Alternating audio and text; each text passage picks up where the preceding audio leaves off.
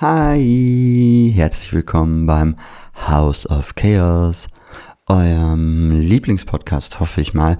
Ähm, den gibt's äh, regelmäßig und viel, aber erstmal zu uns. Mein Name ist Xenia Ende. Äh, ich heiße Roche, hallo. Ja, und wir zusammen bilden äh, das House of Chaos und wir haben euch eine Sendung mitgebracht. Die geht heute um Arbeit.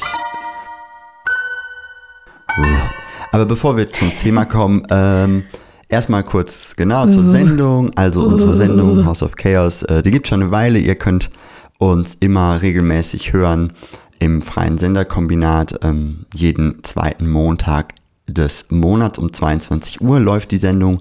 Da ähm, unter fsk-hh.org slash Livestream oder im, äh, auch empfangbar über Funk und Antenne auf 93,0 in Hamburg. Ansonsten hört ihr uns im Nachhinein auf freie-radios.net, indem ihr da XHAOS in die Suchmaske eingebt. Oder ihr findet uns auch bei Mixcloud und auch bei Instagram. Schreibt uns gerne Feedback an xende at riseup.net. Und ja, herzlich willkommen im House of Chaos.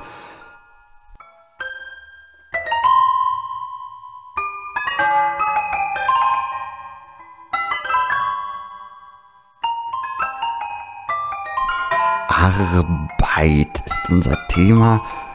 Ja, wir haben uns keinen, das ist jetzt keine Sendung mit äh, drei Quellen und wir gehen die jetzt rechercheorientiert durch, sondern wir bewegen uns ein bisschen frei über die vielen assoziativen und praktischen Felder dieses Themas. Da bleibt natürlich manches außen vor und anderes kommt rein. Am Ende gibt es wahrscheinlich auch ein bisschen Poesie. Jarosch, Arbeit. Mhm. Hast du Lust drauf, denke ich mal, ne? Auf Arbeit. Ja, das ist doch genau das, was das hier Nur. ist, so ein Podcast. Workaholic. Ja, Working. immer nur am Worken. No. Ja. Ähm, no work? Also, Nie, nie wieder aber. ja, das. Ja.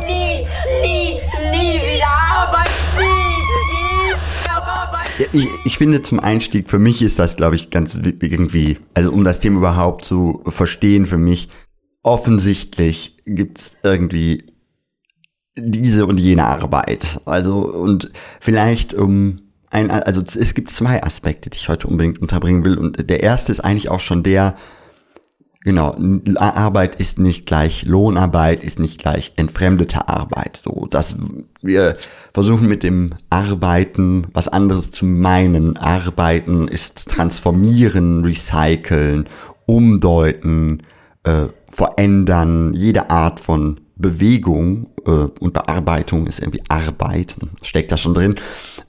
Nur ähm, um das klarzustellen, dass wir äh, nicht jetzt ausschließlich äh, darüber nachdenken, was der Arbeitszwang in dieser Gesellschaft mit uns macht, weil ich, für mich ist das, glaube ich, der Ausgangspunkt einer der wichtigen dieser Sendung, dass das gerade der Käse ist, dass einem jede, ja, wie soll ich sagen, äh, jeder äh, sinnvolle Umgang mit Arbeit verstellt wird, dadurch, dass Arbeit in dieser Gesellschaft eben als so ein, ja, als Zwang und Erpressung an die Menschen herangetragen wird. Ja, und auch ein Angstbegriff für, für viele ist. Und, ne, und das, ähm, genau, also wir werden natürlich das, ähm, ja, wir werden schon verschiedene Aspekte von Arbeit antasten. Ich finde das, ähm, ja, da wird mir auch schon ganz komisch. Gut, also, fangen wir doch an. Ja, wir haben ja so eine kleine Stichwortliste. Da können wir reinschauen. Also ich glaube, als erstes steht hier so grinden, grinden, grinden und hustle. Das ähm, ist ganz zeitgenössisch. Ja, Hustle is real. Mm, Was denkst du zum Hustlen? Was ist so deine erste Assoziation dazu?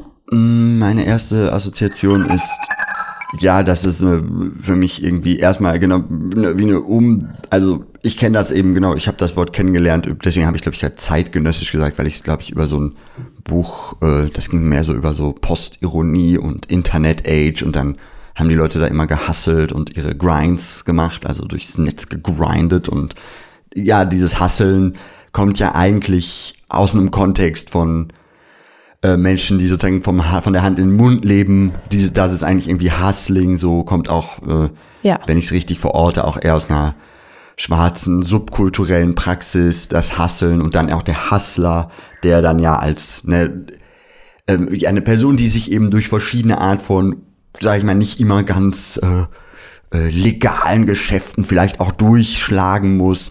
Und für mich ist das irgendwie, wirkt es so ein bisschen, so wie das hier benutzt wird, teilweise irgendwie eine schiefe Analogie, weil damit eigentlich der Umgang mit, für mich mit prekären Arbeitsbedingungen ist ja irgendwie damit gemeint.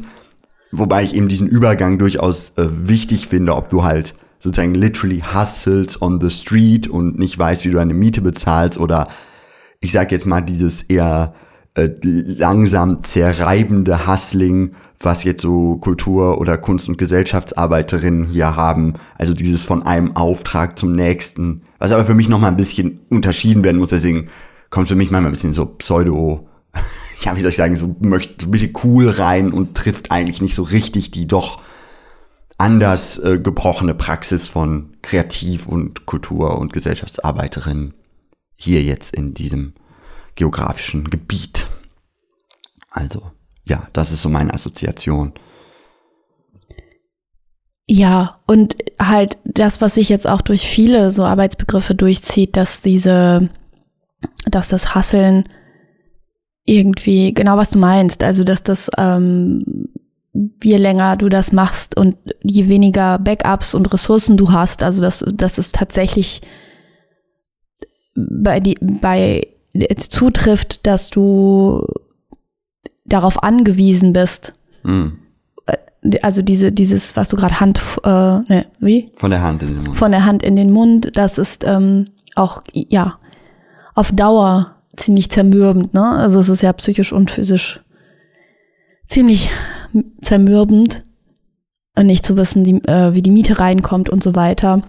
Und ich weiß noch so, die ersten Gespräche, die es so über äh, Kunst machen gab, da wo ich noch ganz klein war und damit angefangen habe, dass es dann eben, wenn ich mit Älteren gesprochen habe, die das schon ein bisschen länger machen, dass es da auch sehr viel darum ging, ähm, dass sie, dass ihnen das begegnet ist, dass, dass ihnen gesagt wird, ja, du machst ja Kunst, das ist ja schon ein Geschenk.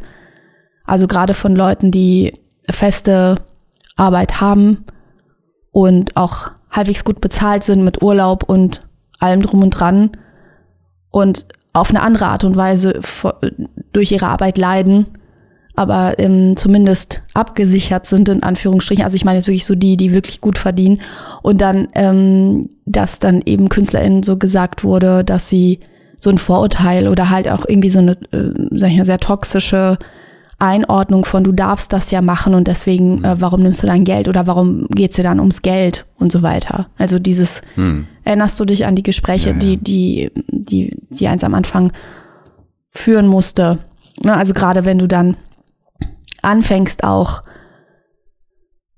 durch irgendwelche künstlerischen Sachen loszulegen und eben auch zum Beispiel, und das zieht sich auch durch, durch ähm, ähm, politische Arbeit, politische Bildung, Gruppenbildung, kollektive Bilden und so weiter und so fort, dass das ähm, teilweise sinnvoll erscheint, das jetzt eben nicht mit Lohnarbeit zu vertauschen und teilweise nicht sinnvoll erscheint, dass dafür keine Ressourcen da sind und dass das eben irgendwie nebenbei in Anführungsstrichen gemacht werden soll, was, ne, was ja auf viele Sachen, die wir jetzt auch eingehen werden, zutrifft, ne? also Care-Arbeit, Beziehungsarbeit und so weiter. So.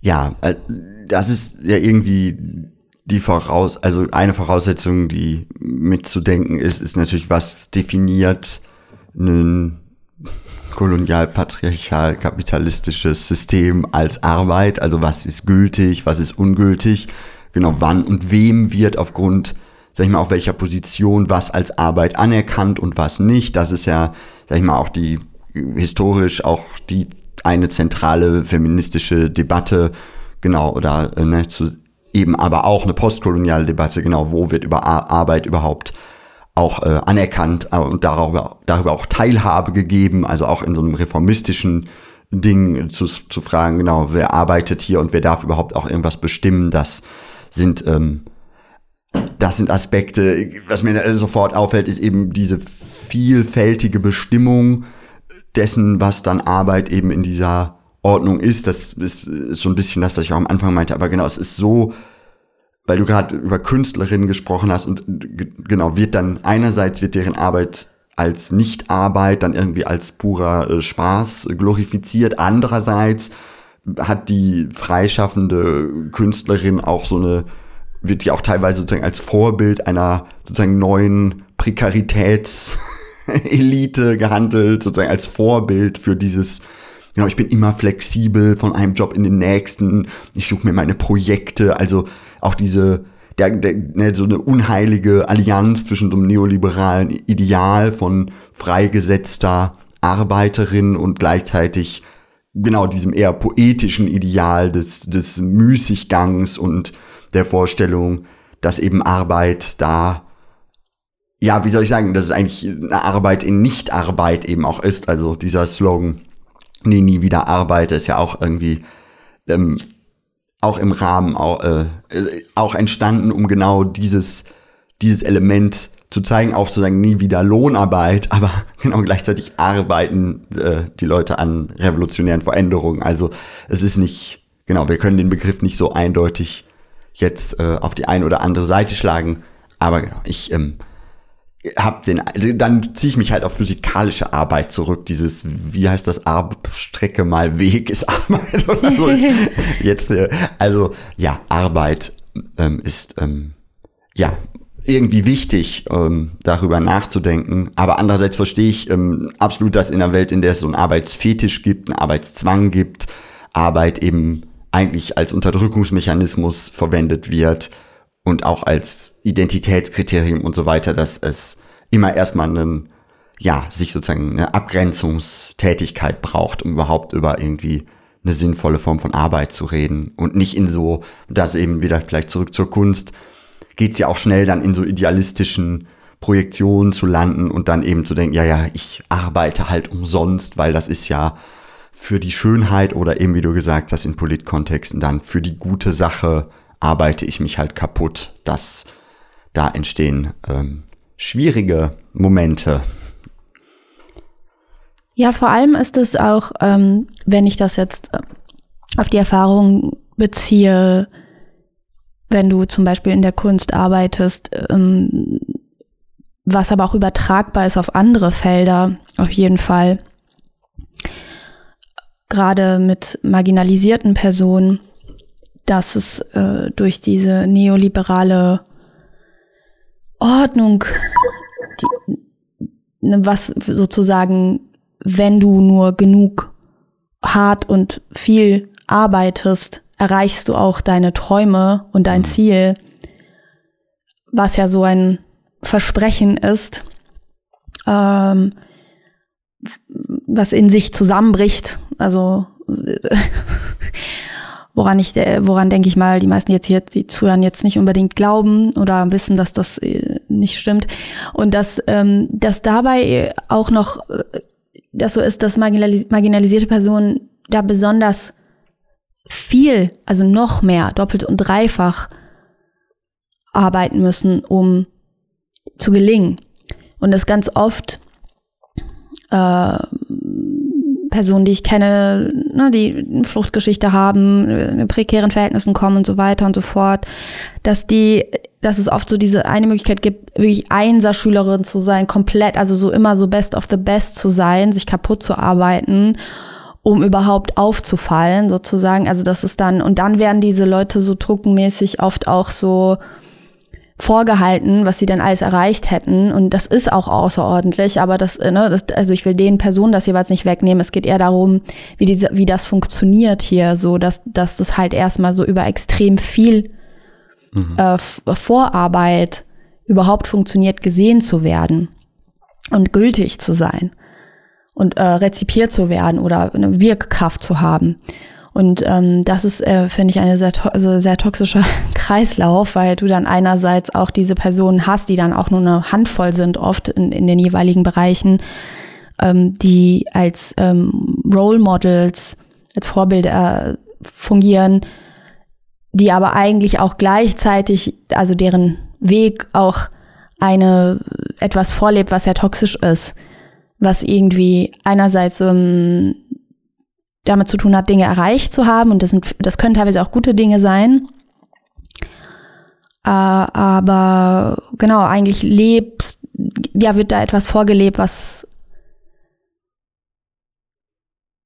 ja, was, verstehst du, was ich meine? Ich, ich verstehe, äh, also erstmal verstehe ich, ja, wer, wer, wer reich und privilegiert ist, der braucht eigentlich äh, kaum Fingerkrümmen und gilt als erfolgreich und ist sichtbar und äh, wie du richtig sagst, je weiter an den Rand gedrängt es ist, desto mehr ist überhaupt der Weg, sich sozusagen, also an Gesellschaft beteiligen zu dürfen, als ähm, wie heißt es so schön falsch, Arbeitnehmerin, genau, da sich da erstmal hinzuarbeiten, überhaupt arbeiten zu dürfen. Und das ist ja, genau, da sind unterschiedliche Ausschlüsse, jetzt ableistische Ausschlüsse ja zum Beispiel auch ganz deutlich, aber ja, wie auch rassistische und so weiter. Und äh, ja, das ist äh, mir sehr deutlich. Das erinnert mich, genau, habe ich so ein bisschen die Assoziation zu eben so einem Girl-Boss-Feminism, kriege ich da auch schnell als Stichwort mhm. in den Kopf. Genau diese Idee, also ich, wir, wir hatten das mal und das, also ne, ja, wenn man, manchmal blättert man so Magazine auf, die auch so feministisch sind und dann geht's die ganze Zeit nur um Erfolgsgeschichten hier, Erfolgsgeschichten da und so ein, die, ne, und immer dieses, genau, jetzt dürfen wir uns freuen, dass es irgendwer auch geschafft hat, aufs Cover hier, aufs, äh, in die Führungsetage da. Das erzählt immer, immer wieder, lässt es diesen völlig irrsinnigen Mythos aufleben, dass diese Erfolgsgeschichten von einzelnen Personen nicht etwa auch zu einem wesentlichen Teil davon bestimmt werden, wie die jeweiligen situativen Voraussetzungen sind, was manche Leute dann auch Glück nennen oder so. Ähm, äh, sondern immer wieder genau dieses Bild, äh, dann kriege ich irgendwie so, krieg muss ich an Lady Gaga Konzerte irgendwie sie so da steht und sagt, oh, ich hatte davon geträumt, hier zu stehen auf dieser riesen Bühne und ihr könntet das alle auch. Und ich denke so, irgendwie ist das die ganze Konzept von Startum äh, missverstanden, wenn man sagt, ihr könntet das alle auch. Das ist gerade der Punkt, dass eine gewinnt und die anderen die angötzen. Ähm, insofern ja, dieses Prinzip wird äh, oft erst gar nicht gesehen. Das Gewinn der einen ist das Verlieren der anderen. Und ja, äh, Leistung als, ähm, als Kriterium funktioniert eben überhaupt nicht in einer Gesellschaft, die ähm, so unterschiedlich Zugangsbedingungen diktiert und auch über Eigentum, auch intergenerationales Eigentum, also Erbe und so weiter, die, ja, die Zugänge zu dieser Gesellschaft halt über völlig andere Sachen strukturiert als über die Frage von Arbeit. Es ist halt sehr, äh, wie soll man sagen, ja, un, ungenießbar, sich das ständig anhören zu müssen, wie Leute von genau dem reden, von diesem, wir, wir müssen alle nur hart arbeiten. Aber das passiert Leuten biografisch irgendwann manchmal. Was besonders perfide ist, ist, wenn du zum Beispiel in Bereichen arbeitest, wo es, wo genau inhaltlich diese Sachen thematisiert werden, also Work Ethic, hm.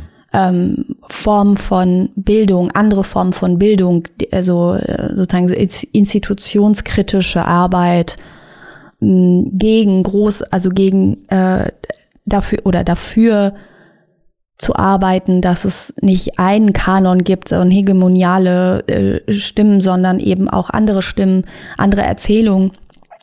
Und wenn du dann, äh, in, also wenn ich an Beispiele denke von Menschen, gibt es ja auch unendlich viele, die ähm, dann aber in Institutionen zumindest immer wieder eingebettet sind, um eben davon zu erzählen, ähm, dass das eine, einen Widerspruch aufmacht, ähm, ganz oft, ähm, weil das dann auch gerne von den Institutionen wiederum eingehegt wird, mhm. diese Debatte.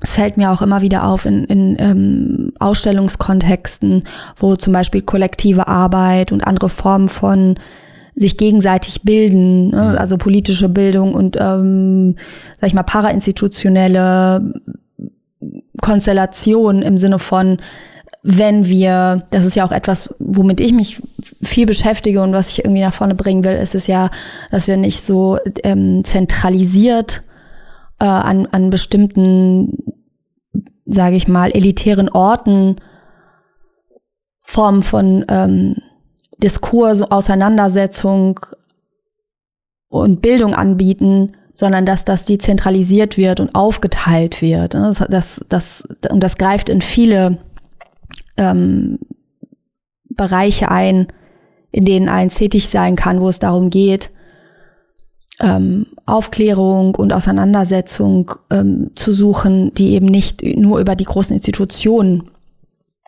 äh, stattfindet. Und das ist äh, ganz spannend ähm, zu beobachten oder eben auch ja traurig zu sehen, wie wie wie viel Arbeit das dann für die Personen bedeutet, die das anders haben wollen. Hm. Weil diese Institutionen nun mal extrem viele Ressourcen haben.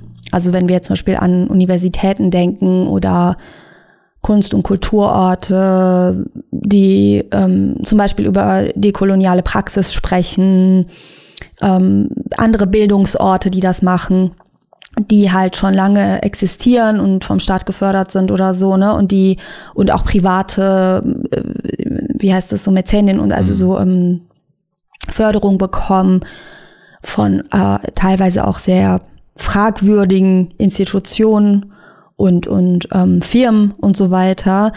Und dass da dann diese Debatten stattfinden und da so ein riesen Widerspruch aufgemacht wird. Also ich, weil die einzelnen Praxen, die ich mir dann angucke, also sowas wie, I don't know, Open Libraries, Temporary Libraries, die überall rumstehen, ähm, verschiedene Gruppen, die sich selber zusammentun, ne? also einfach auch sowas wie Lesegruppen und, und äh, also all diese Formen von ähm, sich gegenseitig ähm, auseinandersetzen und äh, voneinander lernen, wie das eben dezentral funktioniert, heißt dann für die Leute, die das umsetzen, eben extra Arbeit. Ne? Weil das, weil da einfach so viel neu erarbeitet werden muss. Ja. Und die Strukturen, das ist auch viel schwieriger dann, ähm, an bestimmte Strukturen dran zu kommen. Das heißt, da ist noch sehr viel Vorarbeit da.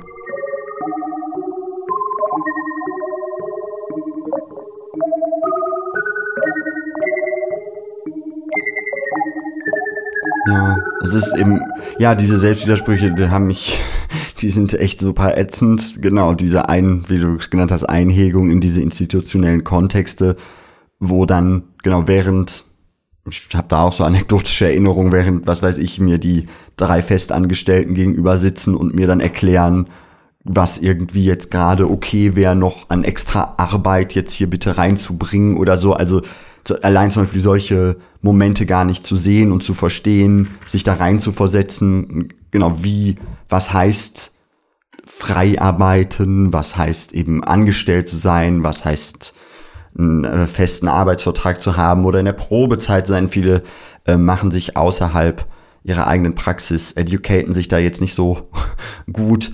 Und der, ich finde auch, um diesen, diesen, ähm, ja, diesen Selbstwiderspruch irgendwie auszuhebeln, das geht halt nur, indem wir, also entweder uns sozusagen wirklich abgrenzen und Praxen schaffen, in denen die, die sich per se emanzipatorisch nennen und auch so handeln. Das ist vielleicht dann eher das, was Leute so unter revolutionären Organisationen verstehen, die klares Verständnis sagen, nee, das machen wir alles gar nicht mit.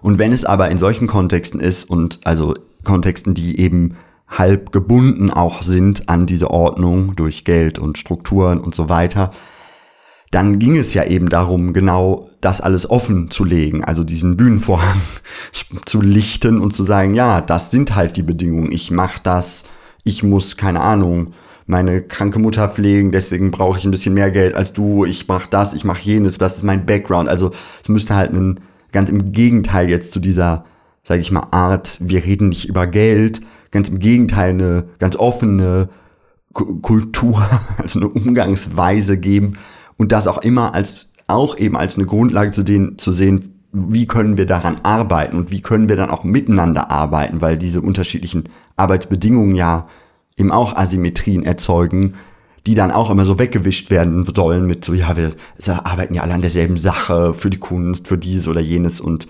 ja, diese Offenheit ist aber, da setzen halt oft sehr starke Abwehrmechanismen ein, weil ja, könnte es positiv eben, was heißt positiv? Also klar, die Existenzangst spielt eine entscheidende Rolle, aber bei anderen ist es eben auch sehr stark, dass die Identitätskonstruktion an, sag ich mal, den Privilegien hängt, die einem auch eine Beruf gewährt und dann fühlt man sich in der Rolle auch wichtig und kann die eben nicht mehr, sag ich mal, brechen und sagen, ja, ich arbeite hier heute als Kuratorin, aber das heißt nicht, ich bin jetzt keine Kuratorin, sondern das ist eine gewisse Arbeit, eine gewisse Praxis, über die können wir sprechen. Das erfordert, und da kämen wir dann vielleicht auch gleich im nächsten Schritt zu, entweder Beziehungsarbeit, Arbeit an den Beziehungen zwischeneinander und auch an den ähm, Be Beziehungen sozusagen nach innen, eine gedanklichen Beziehung zu den eigentlich äh, inneren Objekten, also zu dem man vielleicht so verdinglichte äh, Erfahrungen nennt, eben identitäre Konstruktionen und so weiter. Und das ist das ist auch das zweite Spektrum sozusagen, wo ich heute eben auch hin will. Ne? Also genau dieses Arbeit an Beziehung und eben auch Arbeit ähm, an sich selbst sozusagen. Aber vielleicht können wir auch dazwischen noch mal einmal, weil du auch eine Care Care Work erwähnt hattest und so diese Übergänge vielleicht von sichtbarer und unsichtbarer Arbeit, das passt ja auch in diesen Kontext von wovon du gerade gesprochen hast, in so institutionellen Kontexten, wo dann ja die viele dahinter liegende Arbeit oft eben auch nicht mitgesehen wird, die Repro-Arbeit, die Care-Arbeit, die Beziehungsarbeit, die wird einfach in guter patriarchaler Tradition als Privates outgesourced. Ja, und ergänzend möchte ich noch zu den Gedanken, die wir gerade aufgeführt haben, sagen, dass ähm, gerade außerhalb von, würde ich jetzt sagen, sonst ergänzt mich, wenn du das mhm. anders siehst, aber außerhalb von explizit politisch, äh, politischen Gruppen, ähm, die das als Thema haben, ne? also die Form von Socialism und äh, Intersectional Feminism oder irgendeine Form von, also die genau diese Sachen auch mit bedenken wollen, zumindest jetzt mal, mhm. irgendeine Form von Praxis ähm, haben, was das angeht oder haben möchten, außerhalb davon ist es auch noch mal besonders schwierig, also was so mainstreamig, sage ich mal, so wenn was ich zum Beispiel auch an Institutionen wie die Uni, wie die Uni, äh, wie an Unis und so weiter erfahren habe oder auch in Produktionen, in denen ich selber gearbeitet habe, dass es ähm, für viele Menschen auch sehr fremd wirkt, diese Praxis immer irgendwie für sich zu haben. Das heißt, außerhalb von vorgegebenen Rollenverteilungen und Hierarchievorstellungen solidarisch zu sein miteinander und sich gegenseitig zu helfen und ähm, sich auszutauschen, ohne immer irgendeinen direkten Mehrwert zu haben, der ähm, von Institutionen gemessen wird. Und da, da drin eine äh, Stärke zu sehen, dass zum Beispiel ähm, ne, in der Art und Weise, wie dann eine Filmproduktion stattfindet, eine Theaterproduktion stattfindet, irgendeine Art von Kunstausstellung oder Festivals oder wie auch immer, dass da, ähm, dass es da je institutionalisierter der Kontext ist, desto, desto schwieriger wird es, andere Herangehensweisen überhaupt zu artikulieren beziehungsweise diese durchzusetzen. Hm. Da gibt es nämlich, es gibt nämlich auch bestimmte Vorstellungen äh, von Professionalität und Professionalisierung und professionell sein, die sehr viel mit den vorgegebenen Werten zu tun haben. Ähm, was ich damit meine ist, in, in vieler Hinsicht ist es zum Beispiel, wenn du jetzt künstlerisch arbeitest, so was heißt das da professionell zu sein? Ne, das, ähm, das könnte bedeuten, dass du an einer Kunsthochschule studiert hast. Das heißt, du musst eine bestimmte Form von Bildung nachweisen, die genau dem entspricht. Dann könnte das aber auch heißen, wie du dich gibst, weil, ne, also so wie du dich verhältst. Ähm, am meisten ist mir das bei einer Filmproduktion aufgefallen, weil das ähm, genau wie Theaterproduktion auch eine relativ, sage ich mal, klassische Formen und Vorstellungen dafür, dafür, äh, davon gibt, also auch so gewerkschaftlich und so weiter, wer was macht ähm, und wer welche Position hat. Äh, der, der Witz daran ist aber, dass es eben sehr viele kleine Produktionen gibt und freie Produktionen, ähm, die, die diese Struktur nicht haben und das gar nicht nachmachen können in der, in der genau, also so genau so. Ähm, was auch schon nochmal, sage ich mal, vielleicht ein Problem ist, aber eben auch, auch dann zum Problem wird, ähm, wenn du anders arbeiten möchtest, also wenn die Rollen anders verteilt sind. Und da eine Vorstellung von, also mir ist dann zum Beispiel aufgefallen, dass ähm, wenn ich als Regisseurin und Ideengeberin für ein Projekt also in einem Projekt arbeite, dass es dann eben Vorstellungen darum gab, wie ich mich zu verhalten hätte. Und das waren nicht unbedingt immer nur positive Eigenschaften, die von mir erwartet wurden, sondern eben auch das, was eins Durchsetzungsvermögen nennt, was ja an sich nichts Schlimmes ist.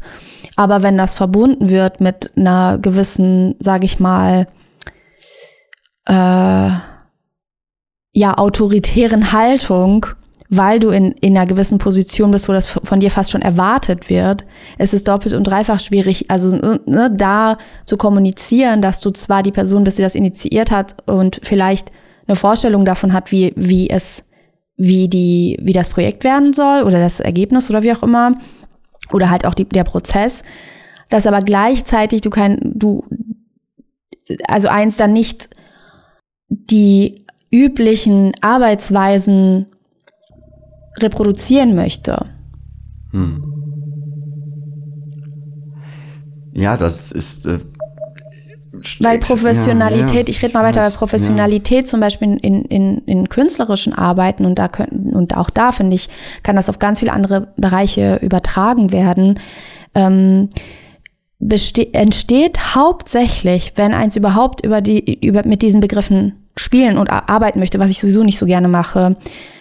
Diese Professionalität entsteht durch verschiedene Faktoren. Eines davon ist, wie häufig, also es kann daraus entstehen, dass du dich professionalisierst über eine Form von, über, ja, eine Anhäufung, also eine Quantität fast. Also je mehr du, je öfter du die Möglichkeit hast, etwas zu machen, also sollen wir ein einfaches Beispiel nehmen, ich weiß nicht, ähm,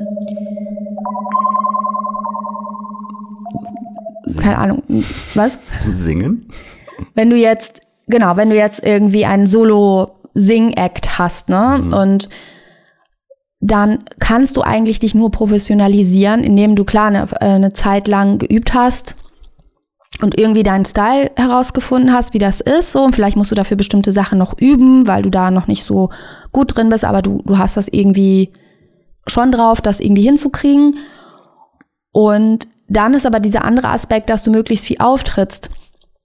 Weil erst darüber kannst du es lernen. Erst dann wirst du in der echten Situation sein, wo du singen musst und vor Publikum und dann wird dir vielleicht nochmal auffallen, was du eigentlich sagen willst und dass es vielleicht gar nicht rübergekommen ist in dem, in dem Act, wie du es vorher hattest, musst du vielleicht nochmal umschreiben. Dann fällt dir auf, dass wenn du drei Songs hintereinander singst, dir die Stimme einfach nicht mehr, also nicht mehr genug Luft hast und dann musst du das noch mehr machen äh, um zu üben. Also, ne, also dann übst du halt und das wäre dir vielleicht vorher nicht aufgefallen, weil du bei den Proben immer so viel Pause gemacht hast zwischen den Songs, äh, zwischen, äh, im Set und dann nicht gemerkt hast, dass wenn du die Songs irgendwie durchratterst, dass es dann gar nicht funktioniert mit deiner Stimme. Und das ist, das ist alles, das hat damit zu tun, wie oft du arbeiten kannst. Und ähm, dann ist die Frage, ihr hört schon, arbeiten kannst. Und dann ist natürlich auch die Frage, welche Form von Auftritten möchtest du überhaupt haben oder musst du haben? Na, einerseits ne, bist du vielleicht in einer Situation, wo du davon leben musst. Also wo das dann auch übergeht zu Lohnarbeit, dein, dein Singen. Oder du ähm, arbeitest halt doppelt und dreifach, also eigentlich noch einen anderen Lohnarbeitjob und singst dann dazu. Und dann kommst du aber auch wieder in diese Bredouille, was erwartet wird, zum Beispiel von Leuten, die eigentlich tendenziell hasseln sollen in ihren Jobs, nämlich dass du dauernd reist, dass du sonst wo übernachtest, Ne, das sind ja alles so Sachen, die dann auch, ne, wo dann, wenn du eine bestimmte Form ne, von Ableism ist da drin und was weiß ich, was da noch ist, ne? Also so, was dann alles von dir erwartet wird. Hm. Und das ist halt, das ist eine Sache, die dich aber, ja, die irgendwie was mit Professionalisierung zu tun hat. Das heißt, die Erfahrung, die du gemacht hast mit deinem, mit deiner Profession. Das kann aber auch sein, dass es etwas ist, also es kommt wirklich, es ist halt sehr spezifisch, was du machst. Das heißt, und da wird's halt, und da wird's halt schwierig, davon zu sprechen, wer jetzt hier eigentlich professionell ist. Wenn jetzt jemand zehn Jahre lang, da kenne ich auch Menschen, oder über zehn Jahre lang äh, Auftritte und Perfor ja, verschiedene Formen von Performances und experimenteller Kunst und äh, Social Art Experiments machen in einem nicht unbedingt institu institutionalisierten Kontext. Das heißt, deren Arbeit ist vielleicht nicht so gut ähm, dokumentiert worden. Da sind vielleicht nicht so ähm, elitäre Preise, äh, da wurden keine Preise gewonnen, weil die Person erst gar nicht angetreten ist in bestimmten Bereichen und so weiter. Diese Person hat aber trotzdem zehn Jahre lang Erfahrung damit, eine Veranstaltung auf und abzubauen, äh, kann sich mit, äh, kann, kennt sich mit Soundtechnik aus, kennt sich mit allen möglichen Dingen aus wird aber dann zum Beispiel in einem bestimmten Kontext überhaupt nicht als professionell angesehen, weil dann einfach dieser vorgegebene Lebenslauf nicht da ist. Nur mal so. Und vielleicht hat die Person dann auch eine andere Arbeitspraxis, weil diese Person vielleicht eher eine kollektive Form von Arbeit glaubt und das eher ähm, praktiziert. Ne, zum Beispiel. Und dann wird, genau, und das meine ich nur, also wie wie viele Stufen es gibt von, von Arbeitspraxis. Und das gibt es in den Naturwissenschaften auch. Da haben wir zum Beispiel neulich, willst du davon erzählen?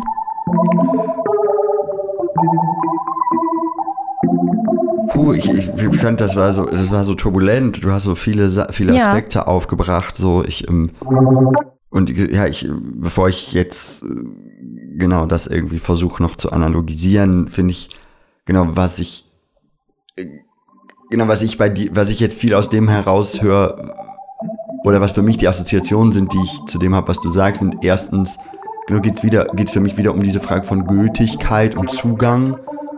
Und das ist eben genau etwas, was, sag ich mal, einer weißen, mittelständisch, aufwärts, able-bodied, im besten Fall auch noch hetero Person nicht besonders so stark vielleicht auffällt, weil für die genau das ist alles selbstverständlich. Dann, also die sind sozusagen in diesem, sag ich mal, Hashtag FDP-Style der Meinung, sie brauchen eigentlich jetzt nur anfangen, was zu arbeiten und dann läuft das halt für sie.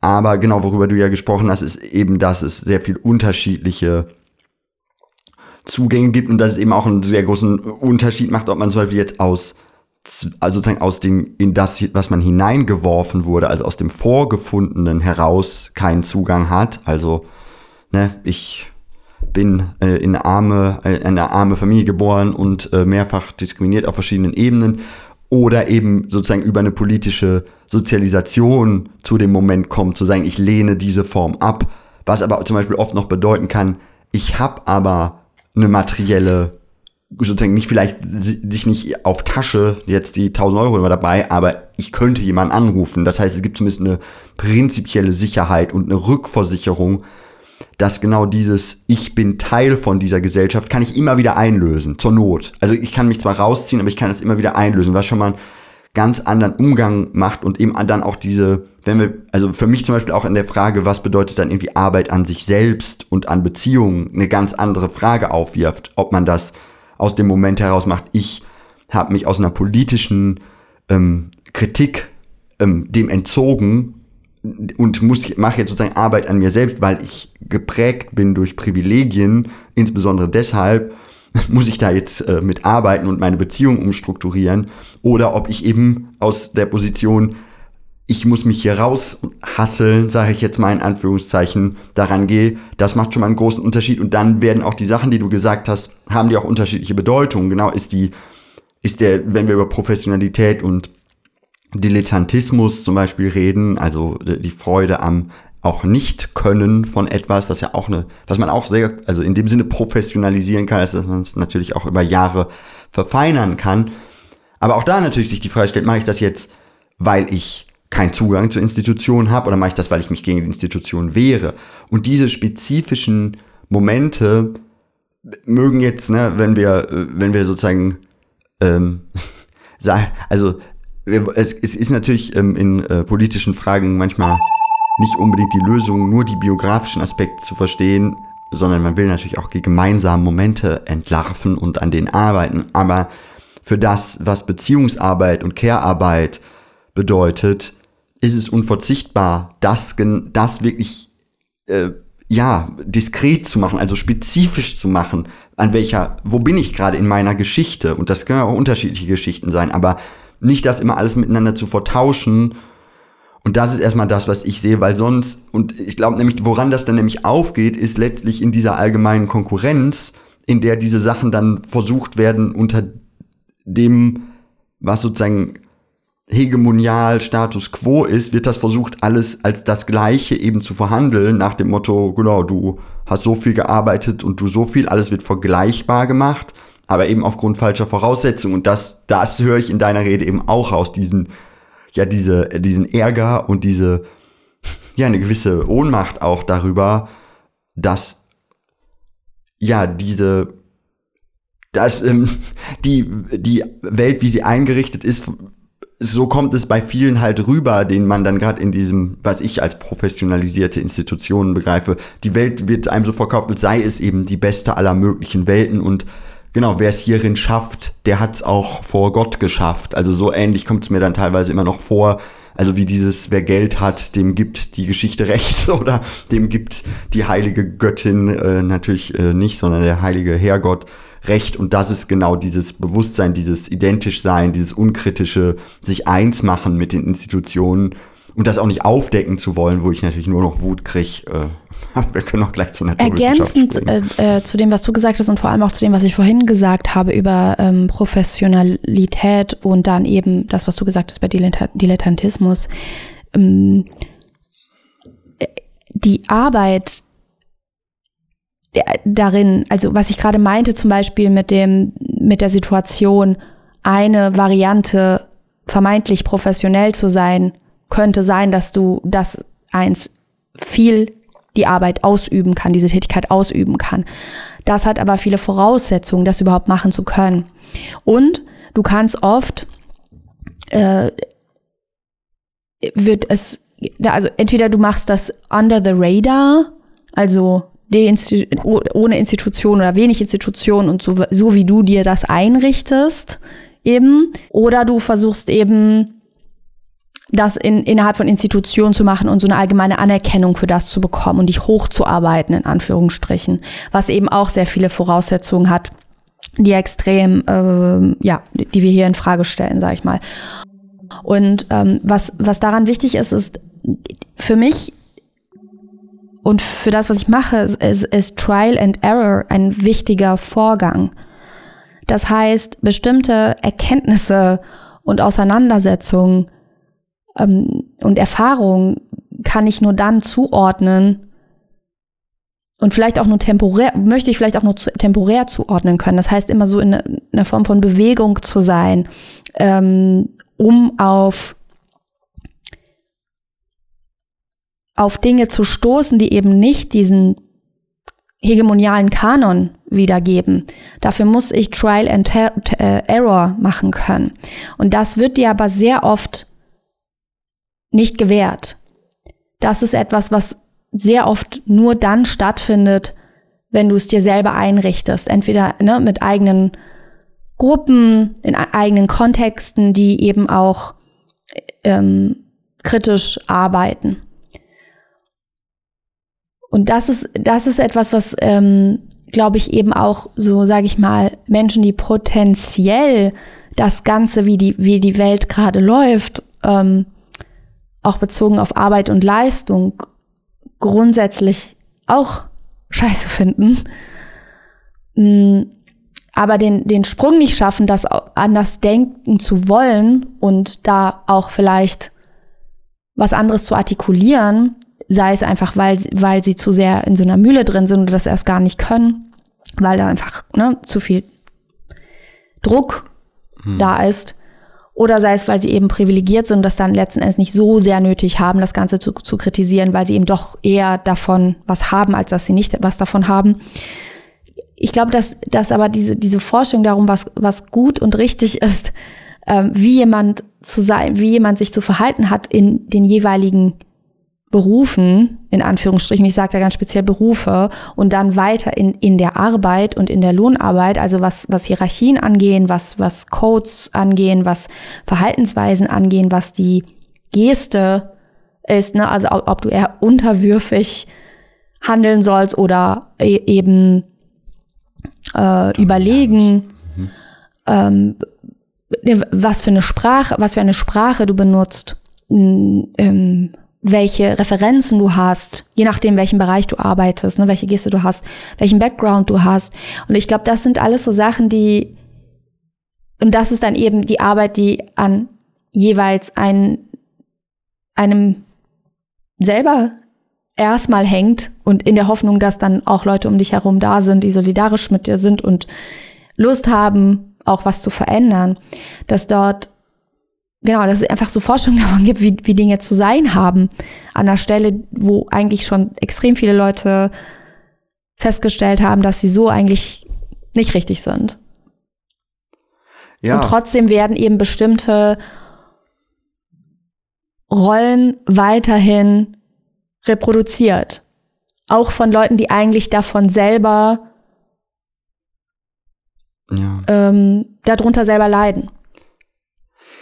Ja, dass der, der autoritäre Charakter oder diese Reproduktion von der Unterdrückung in einem selbst ist, also das hattest du ja vorhin, also in dem Beispiel, genau, wo du über Filmproduktion und genau diese Erwartungen dann aneinander, ähm, wo du darüber gesprochen hast, das kam mir da auch in den Sinn, wie es ist eben auf einer Ebene, wie ich es betrachten kann, ist es eben ein recht komplizierter Moment. Ähm, also so fing die Sendung ja auch an.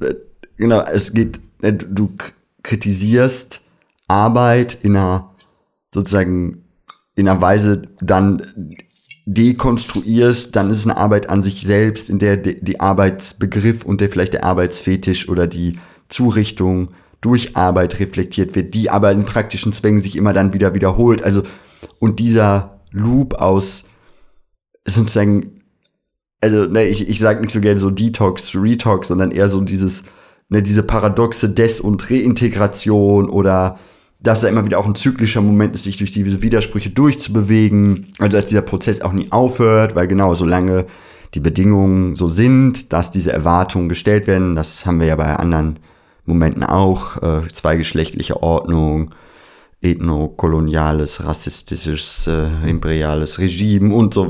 Denn die Sachen hören ja nicht auf, dementsprechend, das ist ja auch das, äh, wenn wir über strukturelle Momente reden, sie kann die eben in die Affekte permanent auch ein oder spie spiegeln sich so weit, insoweit darin, dass eben genau diese Konkurrenzen, diese Abneigung, Aversion, diese habituellen Momente, die einem den Eindruck geben, jetzt sei man irgendwie besser oder schlechter, also und auch immer wieder die- dieser Wunsch, sich über Abgrenzung definieren zu müssen. Ja, und da schlecht, genau, um den Satz irgendwie zu beenden. Aber, und ich glaube, das ist das, was mich, sag ich mal, gedanklich umtreibt, was ich so schwierig finde. Und das kann man an dem Arbeitsbegriff, finde ich, oder an der Arbeit als, erstmal als Feld, ähm, gut sehen. Genau, wenn wir einfach sozusagen sagen, nee, Arbeit ist scheiße, genau, was im ersten Moment, genau, meint, diese Arbeit, die mir zugemutet wird, ist scheiße. Da mache ich besser keine. Um dann im nächsten Moment zu sitzen und zu sagen, was weiß ich, mit meiner Beziehungsperson, Partnerin, wir müssen an unserer Beziehung arbeiten. So, und jetzt ist es irgendwie dasselbe. Das eine ist halt gezwungen, das andere will ich irgendwie machen. Und jetzt reintegriere ich das wieder.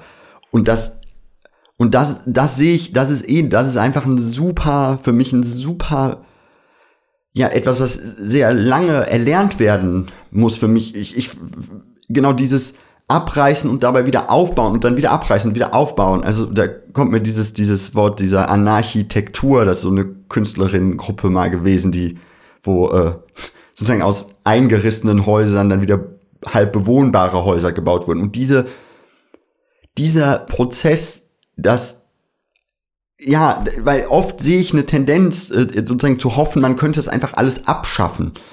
Was, was auch richtig ist, man kann viele Zurichtungen und Zumutungen abschaffen, nur die Affekte und die Sehnsüchte und die Lüste und die Wünsche, die darunter liegen, die lassen sich nicht, diese lassen sich nicht abschaffen. Also die Neugier, etwas kennenzulernen, die, die Lust, äh, mit Menschen zu sein, die Freude an Musik, ich nicht, Sachen, die mir jetzt einfallen, das lässt sich in dem Sinne nicht abschaffen. Trotzdem ist das in dieser Art, wie die Gesellschaft eingerichtet ist, auch eingebettet und lockt uns und sagt uns, guck mal, mit einem richtigen Job, dann kannst du auch sinnvoll die Welt verändern. Und das ist, glaube ich, nur um darauf zurückzukommen, deswegen widersprüchlich. Es ist halt alles sehr widersprüchlich. Und es kommt eben auch darauf an, aus welcher Geschichte heraus man einzig gerade in diese Situation bewegt.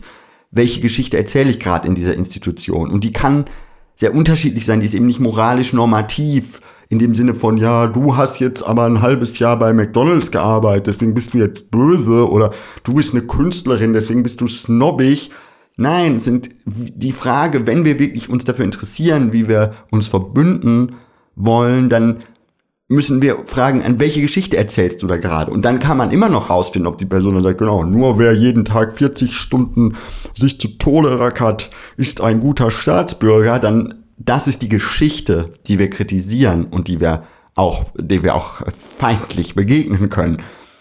Die, die, die Aussage könnte auch sein, ich bin eben hier, weil ich, ähm, ne, meine Schwester braucht dringend Unterstützung, ich brauchte schnell einen Job, jetzt bin ich hier. Genau, und dieser auf einen Blick alles eingeordnet Modus, der funktioniert schlecht in der, in der Absicht, äh, solidarisch, transformatorisch, emanzipatorisch, revolutionäre Beziehungsweisen aufzubauen.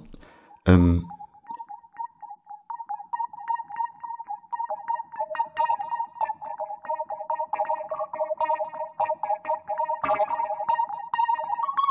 ein Aspekt, den ich jetzt noch unbedingt unter unterbringen will, immer wieder in der Ansprache an die ganzen Privilegierten, ist genau dieses diese Arbeit an sich selbst und den inneren Objekten, weil in dem Moment, wo wir Zugang zu der herrschenden Ordnung bekommen und wo wir eben nicht subaltern ausgesperrt daneben, niemand hört zu, nein, jetzt hört uns jemand zu, dann fangen wir in Anführungszeichen, die, die dann nämlich dieses Wir des, ähm, der staatsbürgerlichen Reproduktion bilden, wir, fangen dann an, diese Zurichtung eben, und darüber hast du gesprochen, in sich selber als innere Objekte zu äh, verdinglichen. Also, ne, was, was bei, bei Marx Fetisch-Kapitel heißt. Aber das ist ein ganz wesentlicher Punkt.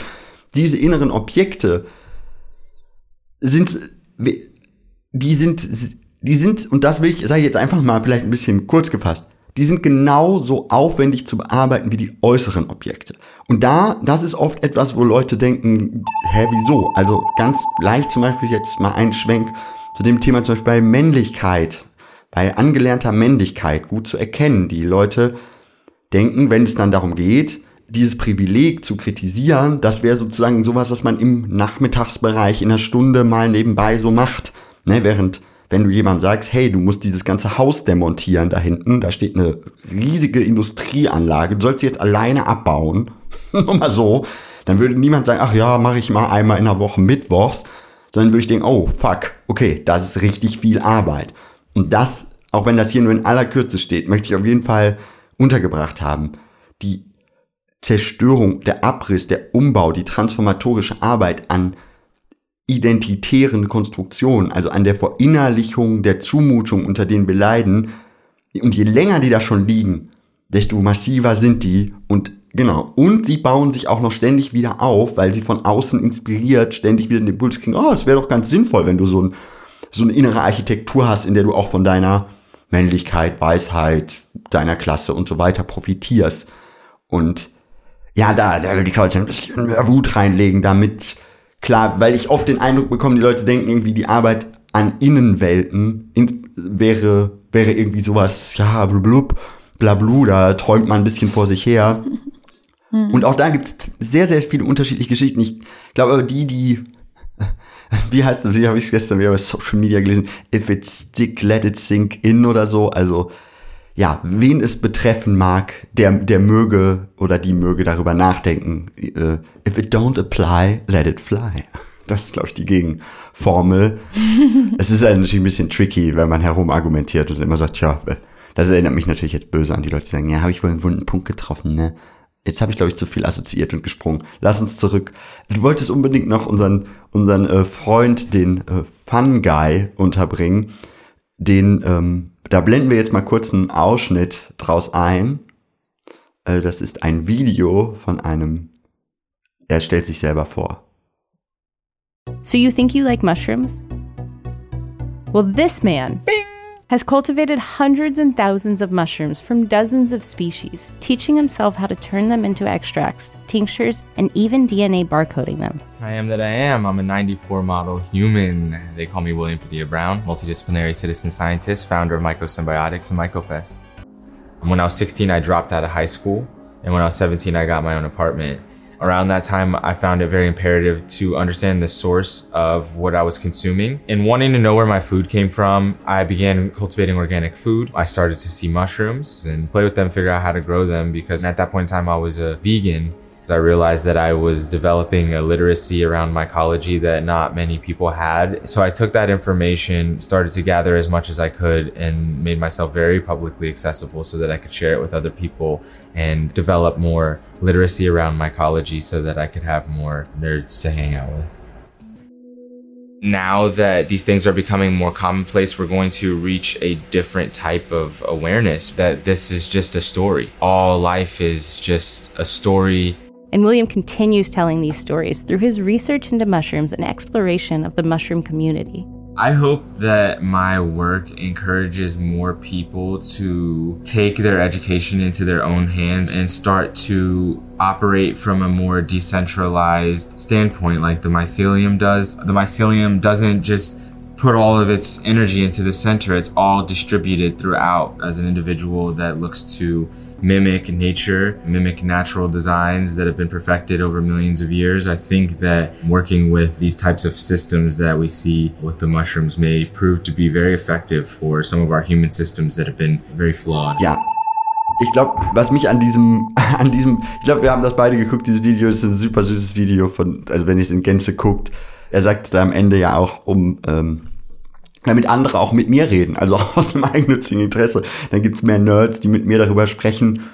Und ja, das über war für das, mich, was mich interessiert und Richtig. auch eine Herangehensweise haben, die vielleicht oder meine Herangehensweise nicht komplett abschreiben. Ja. Also dieses gegaslightet werden auch dauernd ähm, ne, und Imposter-Syndrom haben äh, in, in Kontext, in, wo eins in Kontexten ist, wo in denen vielleicht, in denen eigentlich schon die eigenen Themen behandelt werden.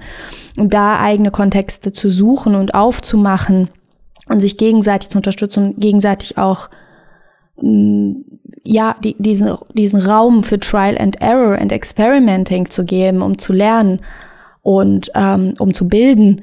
Also, ne, also sowohl so mit den, mit den Händen, also faktisch als auch ähm, geistig, sag ich mal. dass das, ja, ich glaube, da, da ist für mich die Betonung drauf. ne? Also so, weil wir auch viel über dieses Imagining Otherwise, so äh, anders, Dinge anders imaginieren, um sie dann in ähm, zu manifestieren oder in die, im Sinne von jetzt nicht in so einem esoterischen Sinne zu manifestieren, sondern in die in die Greif, Greifbarkeit zu bringen, in eine Greifbarkeit zu bringen oder greifbar zu machen, ähm, ist an der Stelle, das ist zumindest mein jetziger Stand, sehr viel auch Arbeit, ähm, in, die in mir stattfindet. Und auch so, wie Xenia das gerade angedeutet hat. Ne? Also dieses, damit ist jetzt nicht eine komplett, ähm, ja, so eine komische Innerlichkeit oder sowas gemeint. Es hat eben viel mit den eigenen Strukturen und Mustern zu tun, mit, mit der Art und Weise, soweit es einem möglich ist, Beziehungsarbeit, Care-Arbeit, emotionale Arbeit, ähm, ne, all, all diese Formen anders zu denken, das genau ist selber Arbeit. Weil da die ganzen, Repro also da nicht zu reproduzieren oder an Stellen, wo eins, wo einem vielleicht so aufgegangen ist, dass das vielleicht anders es sich lohnen würde, das zumindest mal auszuprobieren, weil so ist es ja relativ zermürbend. Genau dafür die Fühler auch auszufahren, um Gleichgesinnt oder Leute, die ähnlich, ähnliches sagen, aber vielleicht nicht direkt dieselbe Geste haben wie eins selbst, trotzdem denen erstmal so zuzuhören und sich gegenseitig zu unterstützen. ne? Also so, dass das ist etwas, was mir wichtig ist, was ich noch zum Schluss sagen möchte. Und jetzt ja. Each one, teach one, self, one, self, teach one, teach one in a million. Oh. Ja. Ähm, ich fand es schön zu planen, ging schnell vorbei. Wir haben viel zu sagen zum Thema und äh, ich, ich hoffe, ihr konntet den Sprüngen gut folgen. Ähm, ja, ich danke fürs Zuhören und dir, Roche, äh, für deine Ausführung. Fand ich sehr interessant. Ja, und was auch immer ihr jetzt gerade gemacht habt, aufräumen, Kaffee trinken, nur so halb zuhören. Wir melden uns hier wieder und sagen, hu, Bye. bye, bis bald. Bis nächsten Monat. Yes, bye bye. Ciao.